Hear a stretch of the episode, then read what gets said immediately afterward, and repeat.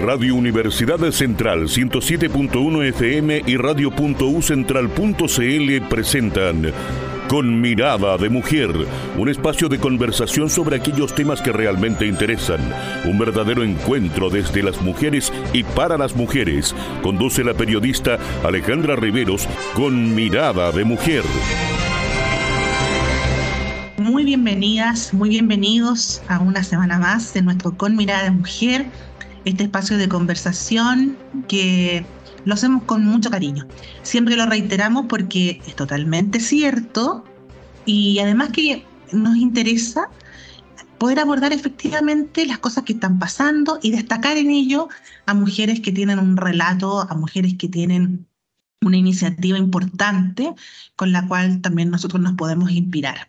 Así que esa es la invitación semana a semana a través aquí de la radio Universidad Central. Les habla Alejandra Riveros Martínez, académica aquí de la UCEN, y quiero invitarles entonces a que esta semana nos concentremos en un nuevo capítulo de nuestro querido Con Mirada de Mujer. Tenemos a una invitada muy, muy interesante porque yo creo que desconocemos todo lo que se hace en el trabajo de las llamadas capellanías. Esta asistencia espiritual y pastoral de referentes de distintas religiones que están en espacios sobre todo de autoridades, ¿no? de, de gobierno. Y nos interesa conocer en esta semana a una mujer que es capellana evangélica en el Palacio de Gobierno en La Moneda. Su nombre es Isani Brut, quien además eh, dirige ¿no? Eh, todo lo que es eh, la Iglesia Evangélica Luterana en Chile. La obispa Isani Brut es brasileña, pero lleva ya muchos años aquí en nuestro país y nos va entonces a contar, a explicar qué es lo que hace una capellana y también cómo una mujer en espacios em, tan masculinizados, ¿no? Como en la propia religión, puede entonces ejercer su liderazgo. Excelente, excelente conversación que vamos a tener hoy día y yo sé que nos va a abrir muchas em, o responder más bien muchas interrogantes que tenemos hasta el momento totalmente inexploradas. Una invitada muy especial para saber de su rol, ¿verdad? Como, como mujer y todo lo que en eso eh, puede conllevar su liderazgo. Nos referimos a Isani Brut, quien es eh, obispa de la Iglesia Evangélica Luterana en Chile y además capellana en La Moneda. Obispa Isani, muy bienvenida, gracias por aceptar nuestra invitación para conversar sobre su trabajo eclesiástico y también en lugares tan importantes como es el mismo Palacio de Gobierno. ¿Cómo está usted? Bienvenida. Muy buenas tardes, muy bien, muchas gracias por la invitación a, a, conversar en ese espacio. También muy buenas tardes a todos que nos escuchan. Sí, bueno, bienvenida porque la verdad es que hace tiempo que queríamos comunicarnos con usted y conocer también sus percepciones sobre temas tan importantes que están aconteciendo y también distinguiendo una labor relevante como en estos espacios eclesiásticos que también como en otros lugares, en verdad, sociales, eh, hay una mirada mucho más masculina que eh, de mujeres. Mira, eh, claro, cuando uno escucha, ¿no? Que hay un, una capellana, zona tan grande, ¿no? Pero bueno, eh, sí, hay, primero hay tres capellanías en el Palacio ¿no? de Gobierno. Eh, está el, el, capellán católico, está el capellán judío y está la capellanía evangélica, que en ese caso ahora estoy eh, yo como capellana. ¿Ya? Hay tres, hay tres capellanías. Y bueno, ¿Qué es eso de, de, capellanía en la moneda? ¿Cuál es nuestro rol? Bueno, tenemos un, rol pastoral que es de eh, acompañar eh, los funcionarios y las funcionarias eh, que profesan la fe desde la perspectiva evangélica, en el caso mío. ¿no? Entonces, es mi rol hacer devocionales, eh, eh, conversar, acompañar situaciones eh, siempre cuando los funcionarios y, funcionarios del palacio y de los diferentes ministerios no, nos requieren, ¿ya? Y también organizar eh, los diferentes espacios litúrgicos eclesiásticos que corresponde al calendario del mundo evangélico. Entonces, la verdad es un, rol eh, pastoral eh, que busca ah, estar ahí acompañando los funcionarios y funcionarias. ¿no? de vez en cuando tenemos contacto con el presidente, con algunos ministros, ministras, pero eso es menor. Eh, nuestro trabajo más, más fuerte es el acompañamiento eh, a las personas, a los funcionarios y funcionarias. Obispo Isani, en el caso de la capellanía, la moneda por parte de, la, de más bien desde las iglesias evangélicas, igual ha habido un, un, legado importante de parte de mujeres antecesoras suyas. Em, no sé si eso mismo se da con las otras capellanías, pero yo recuerdo a la pastora Juanita Albornoz, también a la obispa Gloria Rojas, ¿verdad? Em, eh, ¿Qué implica que de alguna forma eh, las iglesias evangélicas pongan eh, este tema de una mujer que pueda liderar aquello? Bueno, sabemos que en el caso católico el sacerdocio está bien todavía complejo para las, las mujeres, pero ¿qué pasa a nivel evangélico que se muestra quizás una mayor apertura en eso, ¿no? Visiblemente. Bueno, primeramente decir que la, bueno, la pastora Juanita, que todos conocimos y admiramos, fue la primera capellana, luego después fue la, la pastora, la, la, obispa Gloria Rojas también de la, de la Iglesia Evangélica Luterana en Chile. Fueron dos mujeres que estuvieron antes de ese espacio eh, yo creo que en el caso, por ejemplo, de la capellanía evangélica, eh, llama la atención justamente porque eh, son mujeres que están ocupando un rol que históricamente ha sido un rol masculino. Entonces, eh, yo creo que las, las otras capellanías son tan, tan importantes como la nuestra. Sin, sin embargo, eh, por ser un mundo masculino, ¿no? tanto el mundo judío ¿no? como el mundo eh, católico, bueno, el mundo judío se está abriendo, hay ahora mujeres rabinas también, ¿no? pero el mundo católico no. Entonces, claro, se destaca más porque eh, se ve eh, mujeres ¿no? en un rol que ha sido de, hombres, ¿no? que ha sido eh, históricamente ocupado por hombres. Y yo creo que eso es lo que llama la atención. Y bueno, obviamente también que yo siempre señalo que nosotros las mujeres, el ejercicio de nuestro pastorado también es distinto, ¿no? Porque hombres y mujeres nos posicionamos distinto frente a los eh, distintos roles o vocaciones que desarrollamos. Además, en el caso suyo, y aquí quisiera quizás entrar un poco en la profundidad también de sus reflexiones en torno a situaciones contingentes que han estado ocurriendo, pero mm, eh, eh, usted, se usted reconoce abiertamente que tiene una postura más feminista o feminista y, que tiene esa posibilidad como de reflexionar frente a algunos temas que son a veces tan complejos todavía para las iglesias en general. Eh, ¿por, qué, ¿Por qué en el caso suyo, Bispaisani, hay como consideración de mayor apertura frente a algunos temas y, para aquellos y aquellas que nos están escuchando, que no necesariamente conocen eh, la cotidianidad evangélica o protestante, eh, eso puede ser como un poquito eh, extraño, desconocido, porque, reconociendo además que hay una diversidad de expresiones evangélicas. ¿Qué ha pasado con usted? ¿Por qué, por qué finalmente puede conversar, por ejemplo, de feminismo, conversar de posturas quizás un poquito más abiertas a lo que quizás tradicionalmente a nivel de iglesia está, hay una postura más cerrada. Bueno, eh, Alejandra, tiene que ver, eh, bueno, primero yo soy, soy mujer y como, como mujer he, empezado a, estudiar teología y he estudiado teología dentro de una facultad luterana. Y nosotros los, los, luteranos eh, y luteranas a nivel mundial eh, sostenemos el sacerdocio universal de todos los creyentes afirmamos que a partir del bautismo no, no, hay, no hay diferencia entre hombres y, mujeres, ¿no? Eh, y eso lo vemos también que, por ejemplo, ayer eh, celebrábamos que Dinamarca ya tienes hace 75 años que tienen las mujeres dentro eh, del sacerdocio, ¿no? Que reconocen mujeres eh, pastoras ordenadas.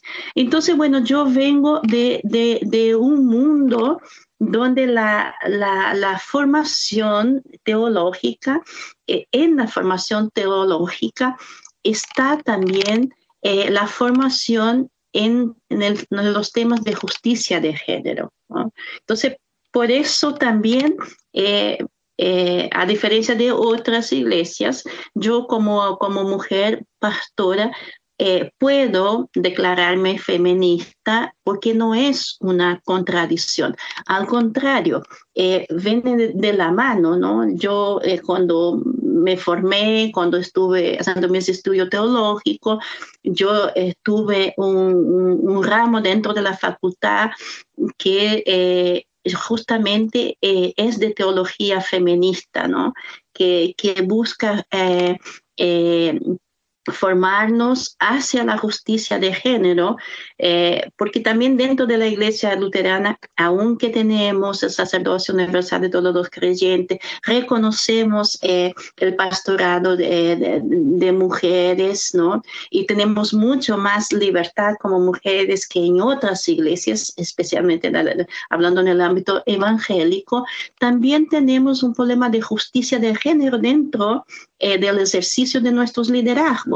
Por lo tanto, la iglesia entonces también forma tanto a hombres y mujeres para que podamos avanzar, porque entendemos que la justicia de, género es también un mandato desde el Evangelio. Entonces, por eso yo tengo eh, y puedo, ¿no? Eh, declararme feminista y también hacer ese abordaje de forma más libre que otras mujeres.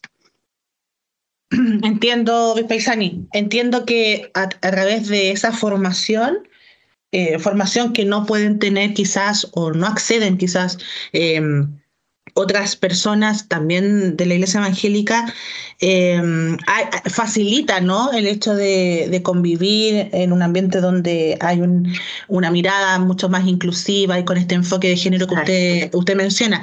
Ahora, a raíz de esto, eh, me imagino, ¿ah? yo esto no se lo pregunté porque yo la conozco a usted antes, pero no, no, se lo pregunté antes, pero me imagino que ha tenido igual dificultades al convivir con otras posturas quizás más cerradas en torno, en el caso del feminismo, por ejemplo, al, interior de las iglesias. ¿Cómo, cómo ha sido la convivencia con otros, comillas, colegas o con otras colegas? Sí, yo, yo siento que eh, eh, hablar de ser feminista, declararse feminista, eh, a, muchas iglesias no eh, causa eh, espanto, ¿no? porque ven el feminismo como, como una amenaza, ¿no? Sobre todo iglesias que, que siguen negando espacios ¿no? Eh, para las mujeres. Entonces sí hay momentos que, que hay tensión, eh, hay, hay ciertos eh, liderazgos que abiertamente no, no les agrada que yo sea la, la, la capellana de, de, la moneda por ser feminista, por trabajar en la perspectiva de género. Eh, pero yo tengo siempre la, esperanza que eh, en la medida que vayamos conociendo, eh, que vayamos conversando, que vayamos dialogando, que vayamos entendiendo que, que Jesús vino para traer vida y vida en abundancia para hombres y mujeres, que hombres y mujeres son creados a imagen y semejanza de Dios. Entonces, a medida que vamos conversando y dialogando y vamos conociendo del feminismo también, ¿no? Que el feminismo es la búsqueda de justicia para todas las personas, ¿no?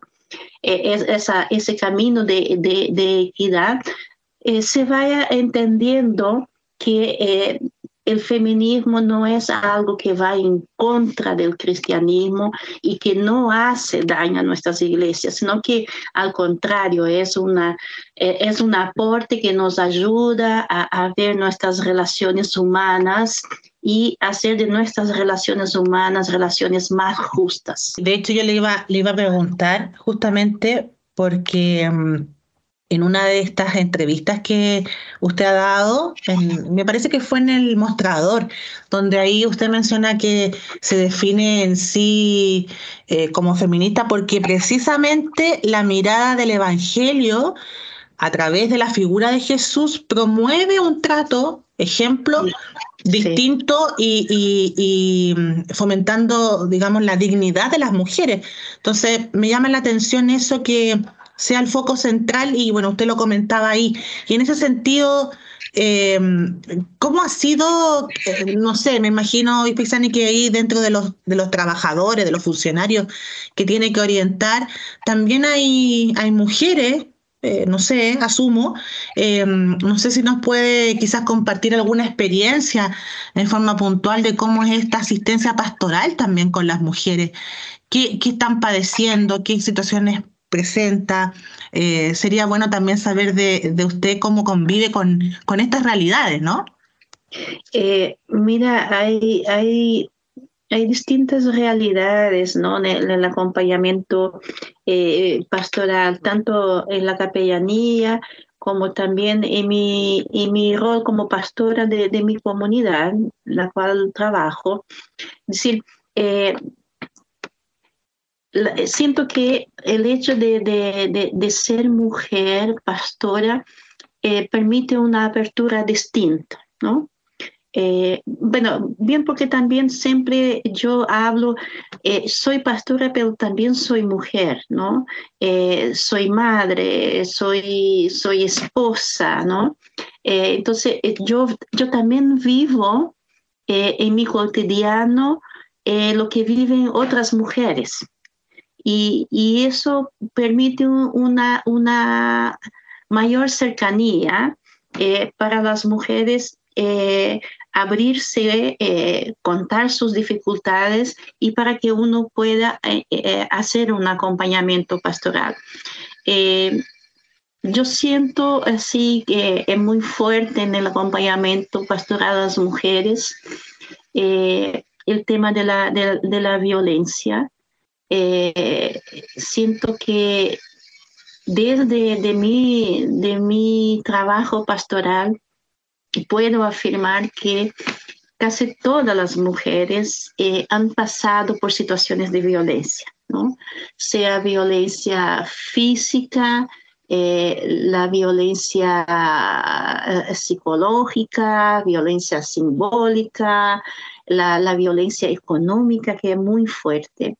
Y ahora lo que estoy viendo mucho que eh, en las mujeres de la tercera edad hay también una, una, una violencia muy fuerte eh, porque son como abandonadas, ¿no? invisibles, eh, porque ya las mujeres en la tercera edad ya no pueden servir, ya no pueden cocinar, ya no, no tienen las mismas fuerzas para, para cuidar a los nietos, las nietas, entonces van siendo abandonadas y muchas incluso sufren maltrato de sus hijos, ¿no? de sus hijas. Estoy escuchando atentamente eh, este, este, esta situación o fenómeno de, las de las mujeres adultas mayores, ¿no es cierto? Em, eh, este abandono, esta, esta situación que tienen que, que, enfrentar. Y, y, bueno, eh, tomando el caso de, del tema de la violencia hoy, Pisani, En, el, al interior de las iglesias también se evidencia eh, este trato quizás injusto o tan patriarcal, digamos, por parte de la orgánica eclesiástica. Sí, eh, se, percibe eh, mucha, mucha violencia y mucho silencio frente a, la, violencia. Eh, sabemos que la, violencia cuesta mucho para que las mujeres denuncien y las mujeres evangélicas cuesta mucho más. Entonces, es, y, yo las entiendo también, ¿no? Porque si, si uno escucha eh, discursos, ¿no? Eh, predicaciones donde nos señalan que, que, debemos hacer caso a, al esposo, que no, que no debemos contestar y que él es prácticamente el, el, dueño, ¿no? ¿no? Que somos seres eh, inferiores eh, a, ellos. Entonces yo entiendo que hace difícil para las mujeres eh, denunciar o, o, o, llegar a, pensar que lo que, lo que ellas viven es algo que no, que no, no agrada a Dios, porque eh, el pecado, eh, eh, la violencia de género es un pecado, ¿no? La violencia contra las mujeres es un pecado. Dios no, no quiere que las mujeres y que ninguna persona vive situación de violencia. Y entonces, muchas veces cuando uno hace un proceso de conversación con, la, con las mujeres, cuando empiezan a contar sus historias de vida, ¿no? Lo que les pasa, ellas narran como si fuera una algo normal, ¿no? Entonces, eh, y ahí uno entra en ese trabajo pastoral y dice, pero a ver, ¿no? Eh, tú eres imagen semejanza de Dios, ¿no? Eh, ¿cómo, ¿cómo, tú te, te, te, miras frente a lo que te está pasando, ¿no? Tú crees que que, que, Jesús quiere esa vida para ti, que tú tienes que estar callada frente a lo que está pasando, tú crees que eso es correcto. Entonces, ahí uno empieza como que hacer esa lectura de, de, los textos bíblicos. Yo diría que más que con la, mirada de, de, uno ser mujer, sino que siempre yo invito a, a leer los textos bíblicos desde la mirada de Jesús, ¿no? Yo, digo, eh, pongamos los lentes de Jesús para leer ese texto bíblico y para ver cómo ese texto habla a nosotras, cómo nos habla a nuestra dignidad, a nuestra autoestima. Entonces, es un trabajo a veces muy, muy lento para que eh, podamos llegar con las mujeres, que, que ellas puedan llegar por su propia conclusión, por su propio entendimiento, a decir, sabe que lo que yo estoy viviendo es violencia y por lo tanto no está bien porque eso no es voluntad de Dios para mi vida.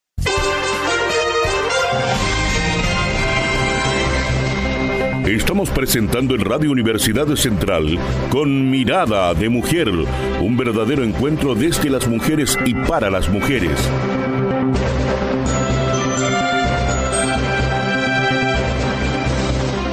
Estamos de regreso en nuestro espacio con mirada de mujer aquí a través de la Radio Universidad Central, conversando con Isani Bruch, quien es obispa de la Iglesia Evangélica Luterana en Chile, capellana evangélica en La Moneda. Estamos conociendo sobre su trabajo, sobre su rol ahí en ese lugar tan eh, importante en nuestro país y también su postura frente a algunos temas eh, contingentes que atañen específicamente a las mujeres. Mira, eh, bueno, nosotros dentro de la, iglesia tenemos un, proceso para llegar a, ser pastores y, pastoras, ¿no?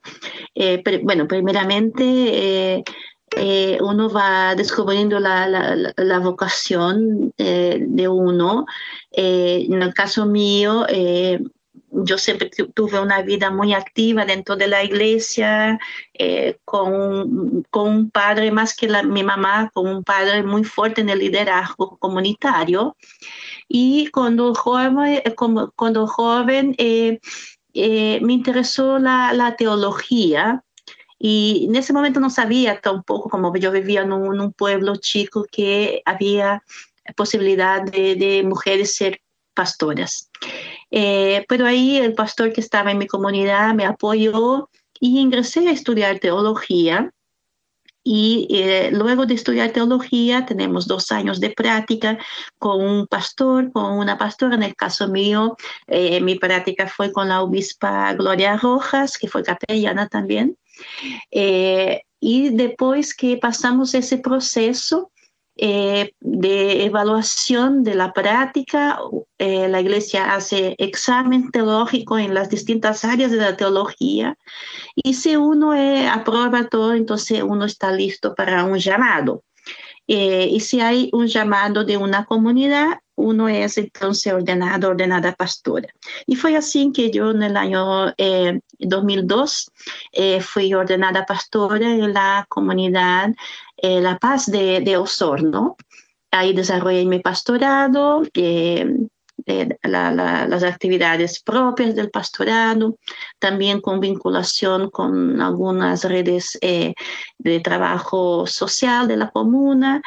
Eh, después regresé a, Santiago, ya de donde estoy desde 2013 también como pastora, y en 2015 mi nombre fue propuesto en el sínodo, en la asamblea de la iglesia, eh, para eh, ser posible candidata ¿no? al obispado de la iglesia.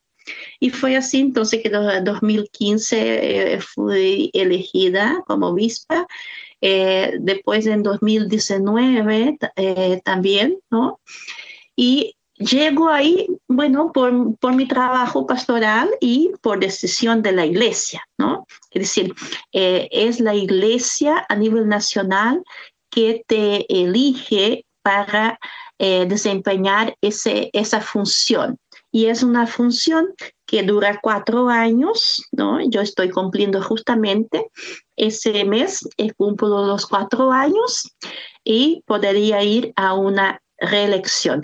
Y en el caso de llegar ahí a ocupar la capellanía, eh, la moneda, eh, más bien yo creo que, que, llego porque no fue mi iglesia quien propuso mi nombre, no fue el concilio de iglesias históricas, sino más bien eh, por nombres de personas que me conocían y que tenían cercanía con el gobierno y por también por mi postura pública y por ser un gobierno eh, feminista. Creo que por eso llego eh, a ocupar ¿no? ese lugar, ¿no? por ser una, una mujer pastora en un cargo de, de, obispado y eh, con una, una clara postura que obviamente no hay que, no hay que desconocer que es muy afín a la propuesta, a la agenda del gobierno. Claro, también ahí usted nos, nos confirma el hecho de que el, el, el, el rol o la función o el trabajo de un capellán tienen que contar también con, con la confianza, en este caso, de las eh, autoridades, del presidente, ¿es exclusivamente del presidente, Obispa? El nombramiento hace el presidente, obviamente con ah, sus asesores, ¿no? Sí, porque en eso yo le iba a preguntar, lo tengo aquí anotado, ¿cuál es el vínculo o, la, o, la, o el rol eh, o si usted se relaciona con la Oficina Nacional de Asuntos Religiosos, con, con la ONAR, que depende del Ministerio de Secretaría General de la Presidencia. ¿Hay un vínculo ahí? Sí, sí, nosotros las capellanías también dependemos eh, del Ministerio de la Secretaría General de Presidencia. Y ah, perfecto, mira, eh, la verdad hay un vínculo que estamos haciendo con la oficina, con la, con la uh, ONAR, de hacer un, un, un, un trabajo conjunto eh, entre las tres capellanías, eh, ¿no? Y también entre nosotros los tres capellanes también, ¿no? De, de, de pensar la capellanía del palacio como un espacio abierto a todos, a todas, ¿no? Eh, como un espacio que, que, da testimonio del diálogo respetuoso, de, ser un espacio de, puente entre los diversos mundos que tenemos. Entonces, hemos recibido eh, mucho apoyo también de, la, UNAR, ¿no? Eh, y mucho acompañamiento eh, en el desarrollo de nuestras capellanías. Y creo que puedo hablar por los otros dos capellanes, ¿no? Hemos sido muy, muy acompañados y muy apoyados por la UNAR. Qué bien, no, no, sabía la dimensión de, del vínculo, por eso le pregunta que, que encuentro que eso igual como que sostiene o da mayor solidez también al trabajo, ¿no? El, sentirse respaldados y, bueno, entre ustedes con los distintos capellanes. ¿Sabe qué? no sé si si es tan, yo creo que sí es pertinente, pero tengo la inquietud eh, de, porque bueno, el Palacio de la Moneda tiene capellanías, pero también hay otros espacios, ¿no es cierto?, donde hay capellanías. Em, eh, ¿Cómo hay conocimiento de otras mujeres que desarrollen otras capellanías en otros espacios? Eh, ¿cómo, o, bien son todos varones los que están, no sé, me estoy imaginando la policía de investigación, en gendarmería? ¿Cómo, cómo es la ocupación de las otras capellanías en cuanto al género? Mira, eh, Alejandra, ¿no? Sí, sí, sí, sí, Alejandra, sí, sí. Alejandra, mira, eh, entiendo que el, bueno, existe otras capellanías. La mayoría desde lo que yo veo y, tengo contacto, la mayoría de las capellanías es desarrollada por hombres, ¿ya? Sin embargo, estoy viendo algunas mujeres que eh, eh, están eh, empezando ese trabajo de, de capellanía también, ¿no? Eh, en, los hospitales, ¿no? Eh, en la cárcel, ¿no? Eh, pero son, son pocas, la, la, la mayoría son hombres.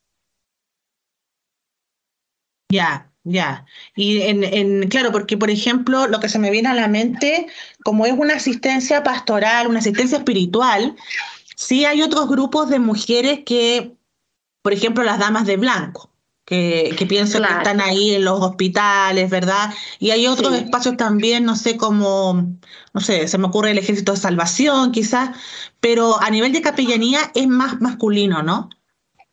Es más masculino, por ejemplo, eh, miro la capellanía eh, con carabineros, ¿no? Eh, desconozco, desconozco, no quiero afirmar que no hay, por eso digo desconozco, que haya eh, alguna mujer capellana en carabineros, porque también carabineros también tiene mujeres, ¿no? Entonces, eh, pero me parece que las capellanías eh, son todas masculinas. Mm, mm. Entonces sería interesante ahí también, ¿no? Porque me parece que también, ¿no? es una cercanía distinta, ¿no? Eh, es un trabajo distinto. Si, si, hubiera, desde mi mirada sería muy positivo que hubiera una mujer eh, capellana eh, para también acompañar a las mujeres carabineras, ¿no? Claro, claro, porque como usted decía al principio, que el hecho de ser, o sea, usted coloca por sobre todo el hecho de ser mujer, y eso entrega una cercanía distinta, una visión distinta frente a las situaciones cotidianas. Entonces eso le hace muy bien también a todas las, a las personas, o sea, por un sentido de identificación, de, mayor cercanía, de empatía, eh, pero no todos los espacios efectivamente de las Fuerzas Armadas eh, eh, y en el caso de Carabineros están con esa posibilidad. Sí. Bueno, porque, porque sigue siendo el, el, mundo religioso, ¿no? el mundo cristiano, hablando ahora desde nuestro mundo, sigue siendo todavía muy de hombres, ¿no? Eh, especialmente en nuestro país. Otros países han avanzado, pero nuestros, en nuestro país eh, son pocas las iglesias que hoy reconocen el pastorado de, de, mujeres, ¿no? donde las mujeres eh, pueden estar como pastoras titulares, ¿no? Eh, de, una, de una comunidad donde son ordenadas, donde son reconocidas como pastoras, ¿no? Entonces, aunque hay muchas mujeres que están haciendo el trabajo, ¿no? Que hacen el trabajo de las iglesias, yo diría que eh, sabemos que el 80% de nuestras comunidades evangélicas son compuestas por mujeres y son las mujeres que sostienen el trabajo. Sin embargo, no están liderando la comunidad. Sí, ese, ese, es un fenómeno bien, bien como característico de lo que pasa en las iglesias eh, eh, evangélicas. Y usted lo grafica muy bien, o sea, finalmente eh, yo creo que en América Latina hay todavía, no sé, un, abismo bien importante en materia de sacerdocio en manos de mujeres. Y yo creo que en el caso de lo que usted nos comentaba de la iglesia luterana, y específicamente en Europa, hay una apertura, o sea, hay años luz años luz en torno a lo que pasa por este lado, em, porque si bien, como usted muy bien gráfico, las mujeres son, eh, eh, componen la mayoría de las comunidades de fe, eh, y pueden hacer mucho, pero no llegan a la posición de liderazgo y la toma de decisiones. Y ese es un gran, una gran deuda, creo yo. Exacto, sí, sí. Sí, Seguimos, seguimos escuchando el versículo bíblico, ¿no? De que las mujeres se callan en la congregación, ¿no? Entonces, esa es nuestra, nuestra realidad. Entonces, hay mucho camino que hacer aún eh, para que eh, podamos ver la, es mi esperanza que vamos a ver, ¿no? Eh, las mujeres en los distintos espacios eh, de nuestras iglesias, ¿no? Mujeres pastoras, mujeres capellanas. Eh, es mi sueño que puedan tener otras mujeres que pueden ser obispas también, ¿no? O moderadoras, como es la iglesia presbiteriana. Entonces, yo creo que hay que seguir trabajando con esperanza y, y, porfiando en ese evangelio de, de la inclusión, ¿no? En ese evangelio que no discrimina eh, por ser hombre o, mujer.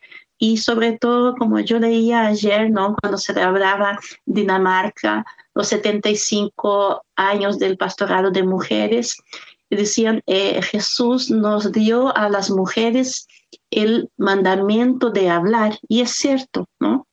Él, eh, cuando las mujeres se encuentran con la tumba vacía, ¿no? él, ¿no? Son enviadas a dar testimonio, ¿no? A hablar, entonces, la iglesia se nos ha negado eso. Y yo creo que hoy tenemos que hacer camino y recuperar ese mandato que nos ha dado por el propio Jesús. Justamente hoy, Paisani, para cerrar ya nuestra conversación, yo le iba a pedir, en nombre también de nuestro equipo, eh, eh, usted lo mencionó, una palabra de, de esperanza, de, de fortalecimiento, porque sabemos que en nuestro territorio, eh, sin desconocer lo que pasa en otros países, pero ya que estamos aquí en Chile, y yo sé que usted, si bien eh, viene de Brasil, ¿no es cierto?, pero ama profundamente Chile, eh, estamos viviendo tiempos complejos, mucho temor, mucha inseguridad que se siente, se percibe, con cambios importantes a nivel político. Entonces quería que pudiéramos cerrar este espacio con con alguna palabra que, mm, algún mensaje que usted quiera dar en torno a eso, ¿no? Y también eh, considerando lo que viven muchas y miles de mujeres en el país, no tan solo cristianas o evangélicas, sino que este, este dolor quizás o esta, este rol de mujer eh, trasciende también lo, religioso. Entonces me gustaría darle ahí eh, un minutito para que usted pudiera expresarnos algo al respecto. Mira, eh, justamente ayer compartía con el grupo de, mujeres eh, eh, el texto de de Juan 10, ¿no? Eh, del 27 al 30, que Jesús hablaba eh, que eh, las ovejas reconocen su voz y lo siguen. Y después seguía ¿no? diciendo que nadie nos va a arrebatar ¿no? de su mano y que no vamos a perecer. Y, y, con las mujeres ayer reflexionábamos esto, ¿no? que pasamos por, eh, por diferentes dolores, no, nos sentimos muchas veces eh, abandonadas, hoy vivimos una situación muy, muy compleja, eh, muy difícil, de mucha desesperanza. Sin embargo, ayer hablábamos que en ese tiempo necesitamos volver a, a, escuchar la voz de ese buen pastor, de ese buen pastor que, que nos dice que nos ama, que, que ha dado su vida por nosotras, ¿no? Y que nadie nos va a quitar de sus manos, ¿no? Entonces, en ese tiempo de tanta desesperanza, yo quiero invitar a eso, que podamos eh, eh, mirar a nuestro buen pastor, a Jesús, ¿no?